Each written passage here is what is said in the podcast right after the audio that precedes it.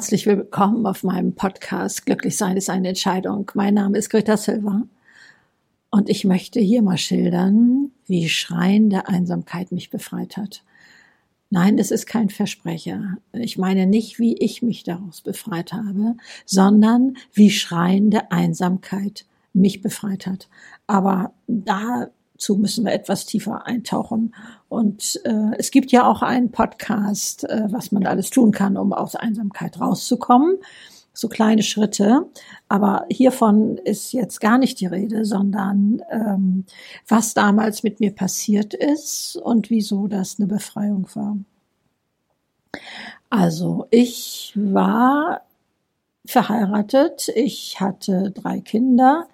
Also das jüngste war ja, ein knappes Jahr alt. Und ich merkte, meine Ehe lief immer mehr auseinander. Und ich fragte meinen Mann ähm, oder sagte ihm, dass ich eigentlich viel mehr Nähe möchte, viel mehr Austausch, viel mehr auf Augenhöhe und so. Und er meinte, wieso ist doch alles fein und es ist doch gut so. Und äh, nee, ich sei eine tolle Frau, aber er hätte da keine weiteren Interessen, so ungefähr. Er hatte auch keine Freundin, da bin ich sicher. Ich hatte auch keinen Freund, um das einfach mal vorab zu sagen. Sondern für ihn war das alles fein, so wie das lief, so nebeneinander her in meinen Augen. Und äh, ich äh, war 38 und ich dachte, ich spinne. Ich, also mir zog es den Boden unter den Füßen weg und ähm, ich versuchte mich vorhin schon mal zu erinnern, wie lange hat das eigentlich angehalten, diese große Trauer. Also ich würde schon sagen, so acht Jahre können das gewesen sein. Und ähm, ich habe auch irgendwann mal gemerkt, wie ich mich da gefühlt habe.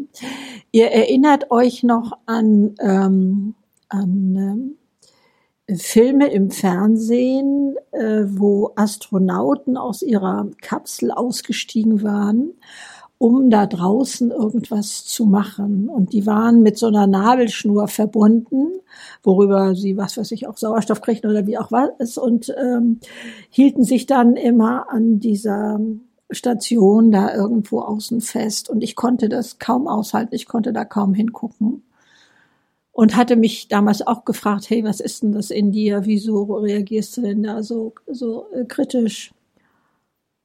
Und ich fühlte mich damals in meiner Einsamkeit wie so ein Astronaut, dem man die Nabelschnur gekappt hat und der alleine im Weltall flog.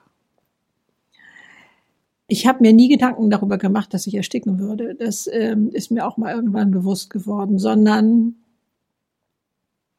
nirgendwo hinzugehören, nirgendwo Heimat zu haben, im Nowhere zu sein. So fühlte ich mich.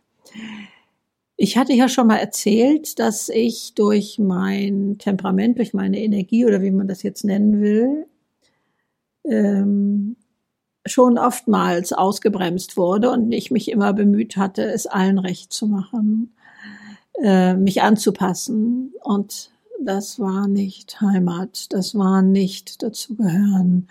Und das war auch nicht äh, sich darüber im Klaren sein, wer ich selber bin, sondern ich driftete irgendwo da draußen in den Galaxien rum und versuchte eigentlich durch Alltagsarbeit, durch Rituale, durch, durch das, was getun, getan werden muss. Mit drei Kindern ist das eine Menge, wie ihr wisst. Ähm, meinen Alltag zu meistern. Aber da drin gab es trotzdem immer dieses Gefühl. Also ich würde sagen, ich habe sicherlich auch zwei Jahre lang immer mal wieder geweint darüber, bis ich irgendwann gar nicht mehr weinen konnte. Und das hat, glaube ich, 20 Jahre gedauert, bis ich dann mal wieder weinen konnte. Das habe ich richtig gefeiert, als das wieder möglich war. Also hier jetzt von dieser Einsamkeit zu reden, ihr merkt das schon an meiner Stimme, fällt mir wohl offensichtlich immer noch nicht so ganz leicht. Äh, und es wird Zeit, dass ich da auch noch mal wieder hingucke. Also der Podcast ist auch immer wieder was für mich, da mal tiefer zu schauen, da mal nachzufassen, äh, tiefer zu graben. Was bei mir wohl schlagartig einherging, war, ich habe mich geschämt. Ich habe mich geschämt, dass ich wohl für meinen Mann so unattraktiv bin, äh, dass, äh, dass er, dass das Fernsehen immer interessanter war als ich. Ähm, das hat Gott sei Dank heute zur Folge, dass ich äh, gar nicht Fernsehen muss und gar nicht Fernsehen mag. Das wird ja mit meiner Stimme immer schlimmer.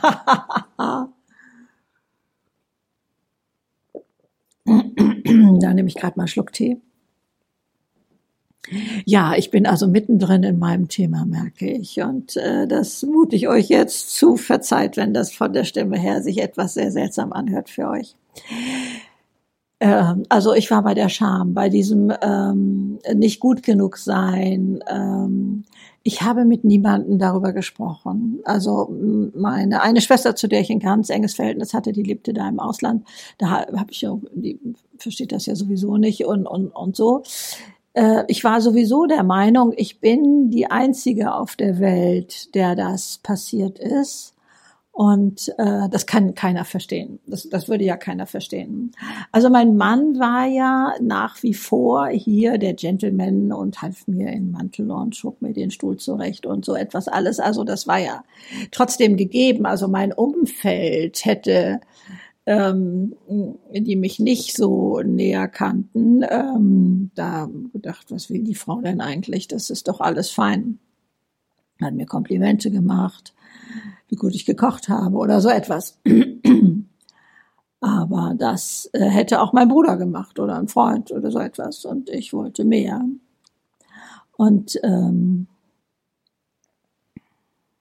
Vielleicht ist mir das da auch das erste Mal passiert. Ich habe ja eine sehr unbeschwerte Kindheit gehabt, äh, wie ich schon an mancher Stelle gesagt habe. Also ich fühlte mich geliebt ohne Ende. Ähm, das änderte sich schlagartig, als ich 19 war, als mein Vater starb, ähm, innerhalb eines Tages an Herzinfarkt. Ne? Aber so dieser dieser Liebesentzug, wie ich das empfunden habe, war mir völlig neu. Also Klar kannte ich so Liebeskummer äh, in Teenager-Tagen, aber also das, was damals so an, an kleinen äh, Sachen da lief, ähm, ich glaube, die habe ich immer beendet, wenn, wenn mir das irgendwie nicht mehr so passte. Und also ich fiel also sehr unsanft auf mein Hinterteil und äh, hatte, mir dieses ganze Desaster da anzugucken oder äh, auch wegzugucken, damit ich es nicht angucken muss und zu verdrängen. Da hatte ich ja ein Patent drauf, das unter den Teppichboden zu kehren, alles. Nee, nee, ist alles fein, ist alles fein. So war ja nur mein, mein Stehaufmännchen-Modus. Aber es hat mich tatsächlich befreit. Ich erlebe das bei Frauen und habe es auch hinterher mal abgefragt, so ein bisschen im Freundeskreis. Da passiert es oft so um die 50, also bei mir war es deutlich früher, ähm, oft so um die 50, dass man da begreift, dass man letztendlich allein ist auf der Welt. Das mögen zwar jetzt die Menschen, die ähm, keine so enge Familienbeziehung haben, vielleicht auch keine Kinder oder äh, keinen Partner haben, gar nicht so gut verstehen können, weil die sagen, meine Güte, du hast doch Kinder, du hast doch ähm, ähm, Mann gehabt zu der Zeit, du warst ja nicht alleine. Aber das hindert nicht daran, auch in trubliger familiärer Gesellschaft schreiend einsam zu sein. Und ähm, das für mich so anzunehmen, also ich habe tatsächlich ja noch 23 Jahre mit meinem Mann zusammengelebt und ihn umworben. Ich wollte ihn ja immer wieder zurückhaben. Ich gab ja nicht auf. Ich habe vielleicht die letzten fünf Jahre aufgehört, mich da zu bemühen, aber ich glaube, ich hätte ihn noch zwei Jahre vor der Trennung mit Kusshand zurückgenommen. Ähm, es war dann, als wir dann getrennt waren und ihm das dann auch wirklich mal bewusst wurde und auch wirklich leid tat. Also das war auch bei mir angekommen. Ähm, war ich aber schon so frei, dass ich das nicht mehr brauchte. Denn vorher gab es viele Jahre eine Zeit, wo ich der Meinung war, ich könnte nur heilen, wenn er sich dafür entschuldigt. Oder sagen wir so, wenn ihm klar war, was er mit meinem Leben gemacht hatte. Das hatte ich wirklich geglaubt, bis ich Gott sei Dank irgendwann begriff, welche Macht ich ihm damit ja wieder in die Hand gebe. Also ich selber habe mich mit solchen Sachen, mit solchen Bewertungen ja auch immer wieder neu ins All hinausgeschossen, ähm, dass ich dachte, ich brauche das. Also wenn ich jetzt mal ganz hart sein will, dann muss ich sagen, ich habe mich so einsam gefühlt, weil ich etwas nicht bekam, was ich haben wollte von ihm. Wenn man das mal so ausspricht, ist das ja eigentlich keine, meine Güte, so tolle Nachricht, ne? Natürlich waren wir anders angetreten. Er war mein, mein Traummann und, und ähm, ähm, ist da also äh, sicherlich auch ein bisschen von mir auf den Sockel gestellt worden. Keine Ahnung. Also wir haben äh, später nach unserer Trennung, äh, wo wir Freunde wurden, mal versucht, das aufzubröseln und sind da eigentlich nie zu einer Erklärung gekommen. Er auch nicht. Er, wir können da ja auch so ein bisschen flapsig drüber reden. Mittlerweile, er fragte dann in dem Zusammenhang mal, mal, mit welchem Idioten warst du damals eigentlich verheiratet? Also sprich, er konnte das für sich auch selber nicht mehr verstehen, aber trotz allem war es so, wie es war. Und ähm, das streitet er auch nicht ab, das weiß er auch. Und äh, also äh, wie immer das passiert ist, keine Ahnung. Aber was für mich als Befreiung dabei herauskam, war, ja, ich bin alleine auf dieser Welt und wir alle sind alleine auf dieser Welt. Wir können nicht glauben, dass der andere Hafen für uns ist. Oder wir können das nicht abfordern. Das kriegen wir als Geschenk manchmal. Oder auch meine Kinder, da war ich ja damals auch schon äh, mit diesem äh, Khalil Gibram unterwegs, sozusagen der Prophet, wo es da heißt, deine Kinder oder eure Kinder sind nicht eure Kinder, sondern sie wurden durch euch geboren für eine Zukunft, der, die er nicht, die, zu der ihr nicht mehr gehört. Oder so ähnlich. Äh, Gibt es ein wunderbares Gedicht darüber. Oder ein Essay oder wie man es nennen will. Also das war mir auch klar. Ich hatte keine Forderung zu stellen an meine Kinder, dass die mir jetzt hier irgendwo Heimat sind, sondern äh, alles, was kommt, ist ein Geschenk. Und äh, kleine Kinder werden geliebt, ohne dass sie irgendwas leisten müssen. Das ist kein Geben und Nehmen als bewusste Handlung eines Kindes, sondern die werden geliebt, weil sie da sind, weil sie einfach ein so großes Geschenk sind. Und für mich ja, die ich drei Jahre auf Kinder warten musste äh, und schon glaubte, ich bekomme keine, waren sie ja noch ein viel größeres Geschenk. Also ähm, das ähm, war mir damals schon klar, dass ich mich darauf nicht stützen konnte. Und äh, ich erkannte, himmlischer Herrgott, ich bin alleine hier auf der Welt. Ich bin hier wirklich alleine. Und das anzunehmen und dazu Ja zu sagen und nicht in eine Opferrolle, in der ich ja auch jahrelang war, ähm, wieder zurückzufallen, sondern so ganz allmählich das als meine Realität zu nehmen, hat mich frei gemacht. Das hat mich frei gemacht. Also durch diese Einsamkeit hindurchzugehen, da das auszuhalten und wenn man es sich hundertmal anders gewünscht hätte, es als die Realität zu nehmen und daraus dann wieder handlungsfähig zu werden. Das war also mein Weg zu verstehen, ich bin selbst genug. Ich bin mir auch als Gesellschaft selbst genug.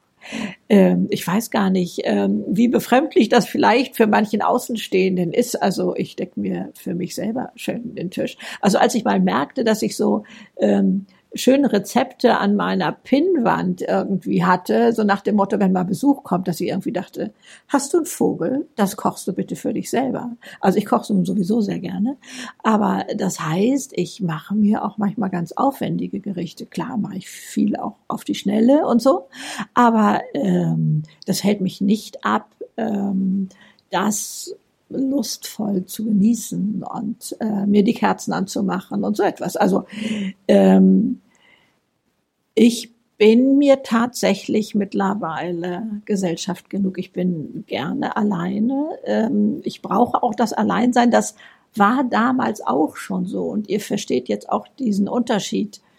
Ich habe auch in meiner Ehe damals das Alleinsein gesucht und gebraucht. So ähm, ich habe das zwar noch nie gemacht, aber ich könnte mir das auch ganz toll vorstellen, mal eine Zeit ins Kloster zu gehen für zehn Tage oder was weiß ich mal, meinetwegen auch in ein Schweigekloster ähm, und wirklich mal abzutauchen und so. Wir gehen dann ja auch in die Einsamkeit. Wir haben im Deutschen eben nur dieses eine Wort. Andere Sprachen unterscheiden da so eine positive mm, Einsamkeit und äh, eine schmerzhafte Einsamkeit nochmal äh, vom Wort her. Aber man kann es ja erklären, was man meint. Ähm, und ähm, dieses schreiende, diese schreiende Einsamkeit zu erleben, ich glaube, wir treten alle anders an und denken, das Leben ist anders und es ist nicht so gedacht, dass man auf sich allein gestellt ist und, und alleine diese, diese Lebensreise hier antritt. Ich meine in der Verantwortung. Ich meine in der Verantwortung für mein Leben, für mein Glück, für meine, für alles, was in diesem Rahmen passiert, in diesem Lebensrahmen. Bin ich nur alleine zuständig? Wie soll es auch anders gehen? Also klar kann ich Unterstützer und Anfeuerer und, und ähm, so etwas ähm, gebrauchen.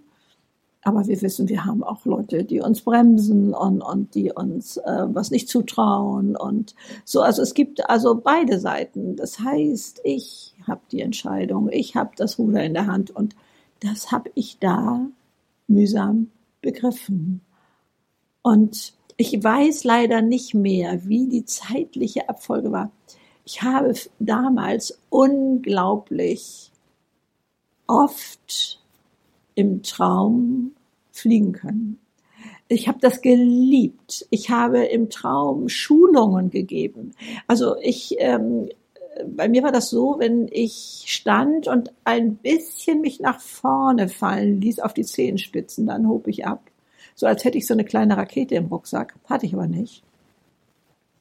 Und ich konnte in schwindelnde Höhen gehen. Ich konnte aber auch über über, was weiß ich, über Länder fliegen, über Städte fliegen und also durchaus niedriger, aber ich konnte ich auch in Galaxien hineinfliegen. Also ähm, das waren so schöne Träume und ich weiß, dass ich manchmal wach wurde und glaubte, ich hätte diese Fähigkeit wirklich.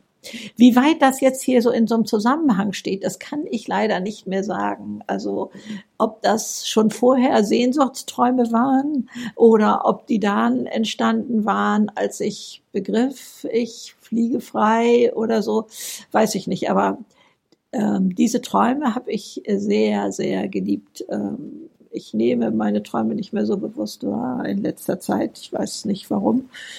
Aber so diese Art der Träume würde ich gerne wieder können.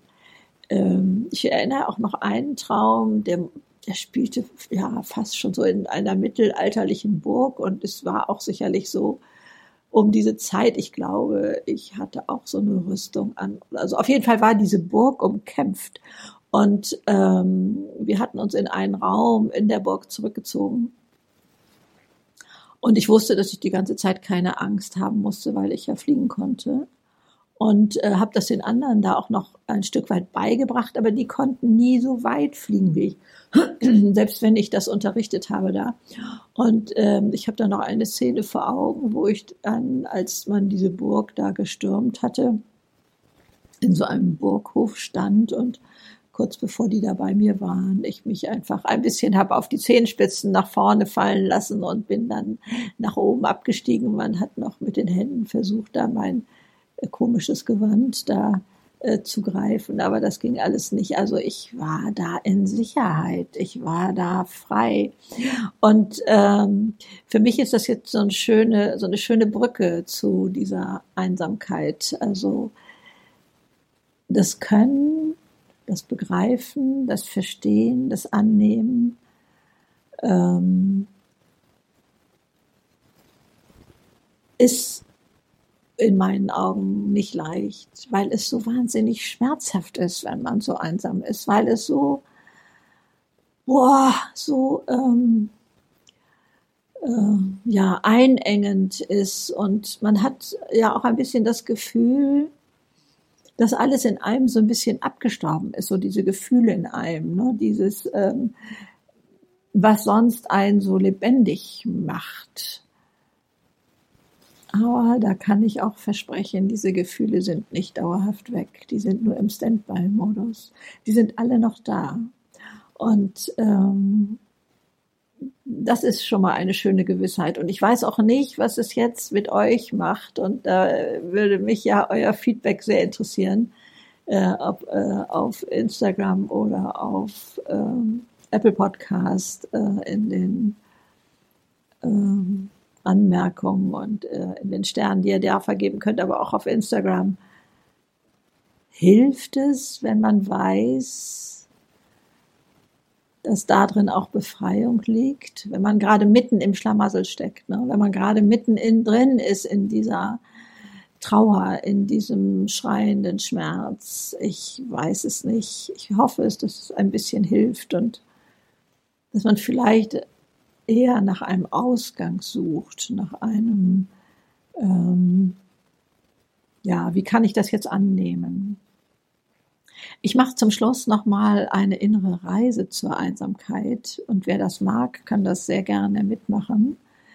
Ähm, ich habe auf Campus ja diese inneren Reisen damals angeboten und äh, bekomme doch immer mehr Anfragen, wann diese inneren Reisen mal wieder möglich sind.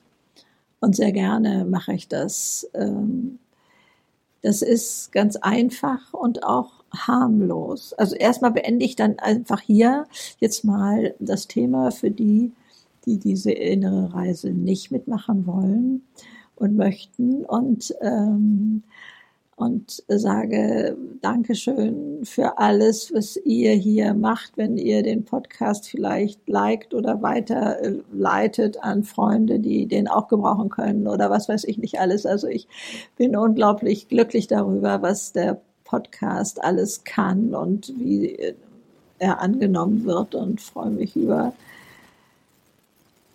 jede Bemerkung, die ich darüber lesen kann, eure Einschätzungen. Vielen, vielen Dank dafür. Jetzt zur inneren Reise. Da setz dich einfach irgendwo bequem hin und schließ die Augen, wenn du magst. Natürlich nicht beim Autofahren, ist klar. Ähm, und ähm, dann stell dir einen Ort vor, den du magst. Es spielt überhaupt keine Rolle, ob du da schon mal warst oder ob du da gerne mal sein möchtest. Ob das am Meer ist, im Wald oder Heide oder was weiß ich. Es spielt keine Rolle. Geh einfach mal in diese Landschaft hinein, schau sie dir an ob da die Sonne scheint, ob da vielleicht Geräusche sind, ob du Vogelstimmen hörst oder das Meer rauschen oder die Bäume oder was auch immer. Du kannst dich da bewegen, du kannst auch etwas anfassen, du kannst äh, etwas berühren, du kannst dich umdrehen. Nimm einfach mal alles wahr. Und dann schau mal, wie es dir damit geht. Entspann dich. Und guck einfach nur, was da ist. Und dann gehst du einen kleinen Pfad, einen kleinen Weg entlang. und schaust auch da einfach, was da ist. Vielleicht kannst du auch etwas riechen oder du spürst einen Wind.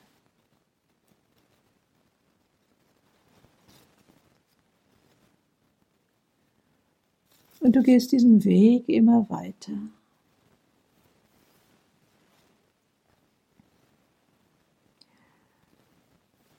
Und in der Ferne siehst du einen Wegweiser.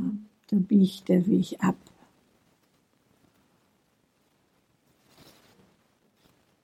Und indem du näher auf den zugehst, kannst du lesen, was auf dem Schild steht. Da geht es zu deiner schreienden Einsamkeit.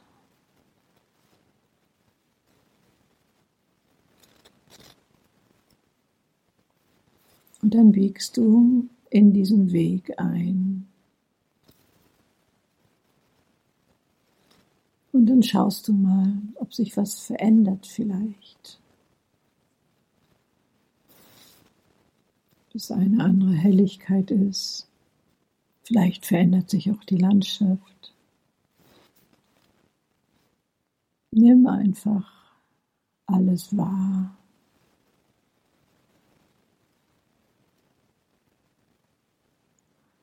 Nimm auch deinen Körper wahr. Wenn da irgendwo ein Druckgefühl oder so etwas auftaucht oder eine Enge oder irgendwo, nimm es einfach nur wahr, dass im Hals ist, im Bauch oder was weiß ich, oder dein Herz schneller schlägt. Schau dir das einfach nur alles an und nimm es wahr. Du musst nichts bewerten. Gehst den Weg weiter entlang.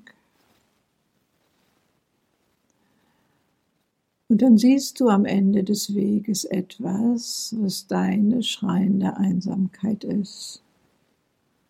Das kann alles sein. Das kann ein Fleck auf der Erde sein, das kann Ungeheuer sein, das kann eine Hütte sein, das kann eine Farbe sein, das spielt überhaupt keine Rolle.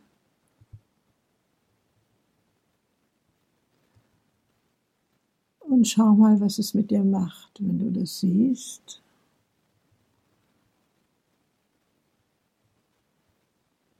Und beobachte es nur. Wenn da jetzt Gefühle aufkommen wie Angst oder Enge, dann kannst du sie einfach dazu nehmen und sagen, ja, Angst oder Enge oder was immer das ist, du gehörst auch zu mir. Und dann lässt du das einfach mal geschehen.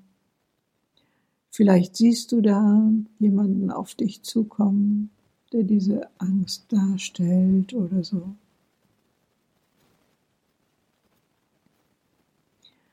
Und dann gehst du zu dieser schreienden Einsamkeit so weit, wie es für dich angenehm ist.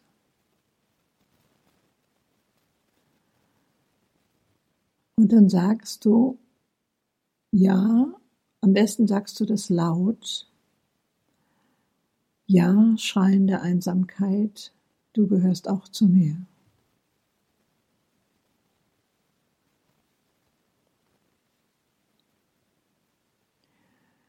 Und dann schau mal,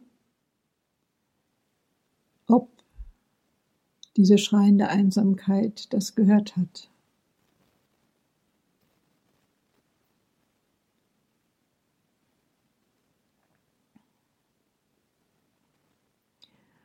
Und dann schau mal, ob deine Angst und deine schreiende Einsamkeit sich vielleicht kennen.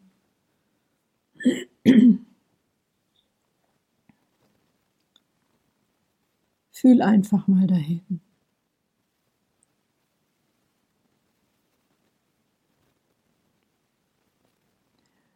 Und dann frag, wenn es geht laut, deine schreiende Einsamkeit, bist du meinetwegen so, wie du bist.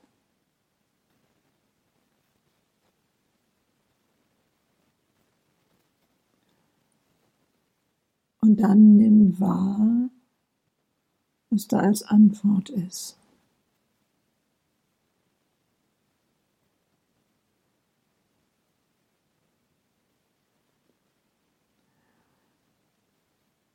Und dann kannst du zu deiner schreienden Einsamkeit sagen, wieder laut, wenn es geht.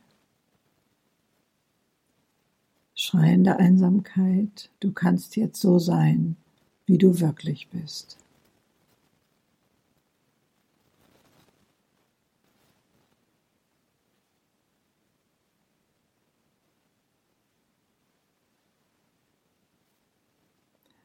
Und dann nimm mal wahr, was sich da verändert.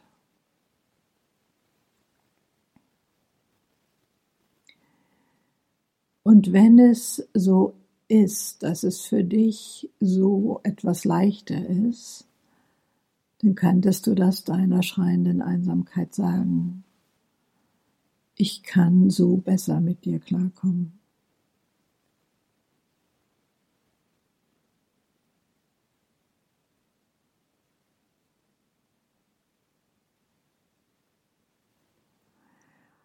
Und wenn das für dich stimmig ist, könnt ihr euch, du hast ja auch noch deine Angst oder auch andere Gefühle bei dir oder auch den Druck oder so, könnt ihr euch da alle zusammen irgendwo hinsetzen.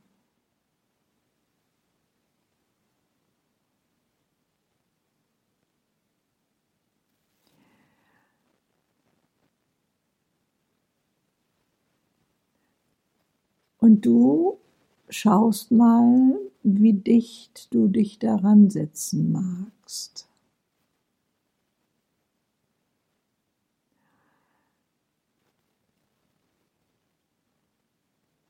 Du kannst auch deine Angst fragen, ob sie dich schützen will oder deinen Druck.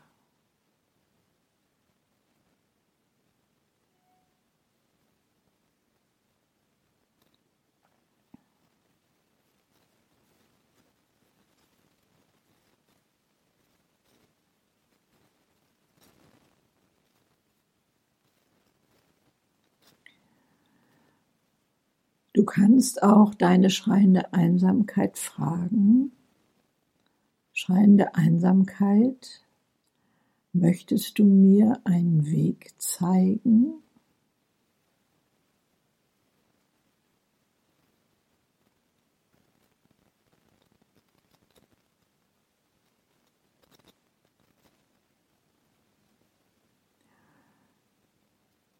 Dann schaust du mal, wie sich das für dich anfühlt.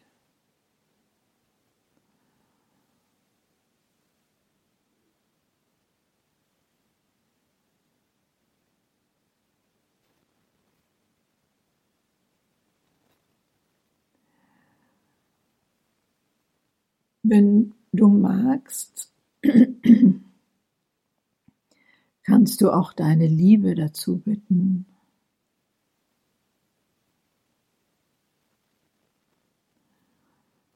Und dann schau mal, wie sie da auf dich zukommt.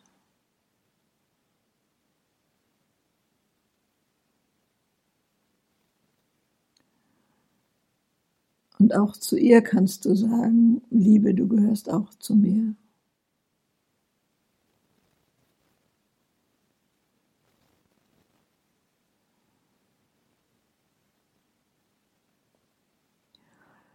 Und wenn es für dich stimmig ist, kannst du laut zu ihr sagen, Liebe, bist du meinetwegen so, wie du bist?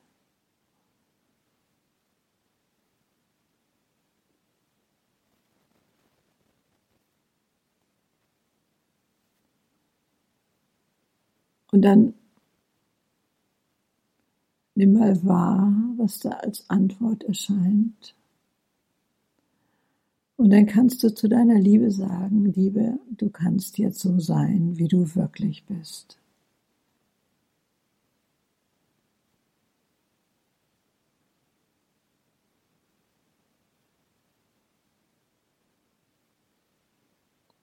Und dann nimmst du nur einfach wahr, was da passiert.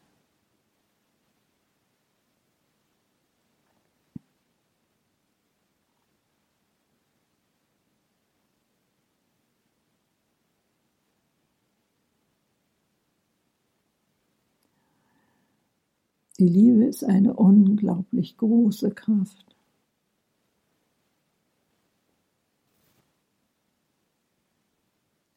Und sie schließt die Liebe zu dir selbst mit ein.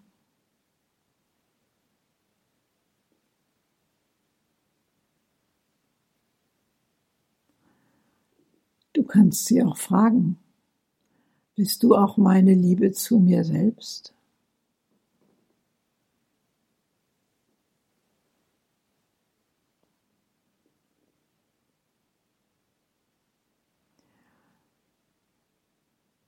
Kannst dich richtig mit ihr unterhalten. Wenn du zum Beispiel das Gefühl hast, dass du die im normalen Leben gar nicht so richtig wahrnimmst, kannst du ihr das sagen.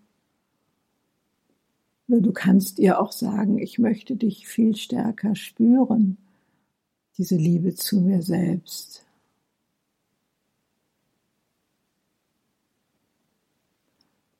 Formulier das mal so, wie das für dich stimmig ist.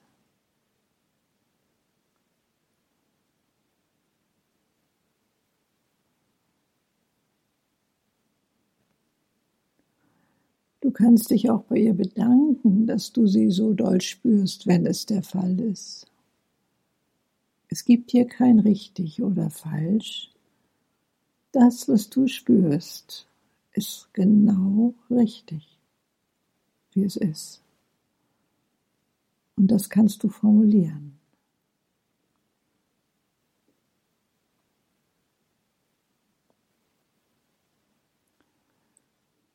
Wie verhält sich die schreiende Einsamkeit, wenn du so mit deiner Liebe sprichst?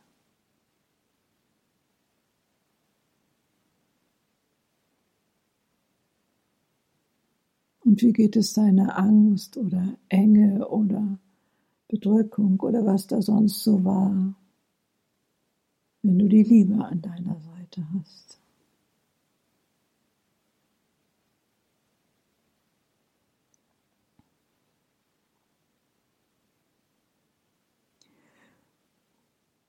Nimm das einfach nur wahr. Wenn du magst, kannst du dich noch ein bisschen mit deinen Gefühlen unterhalten. Und ich schleiche mich jetzt leise raus.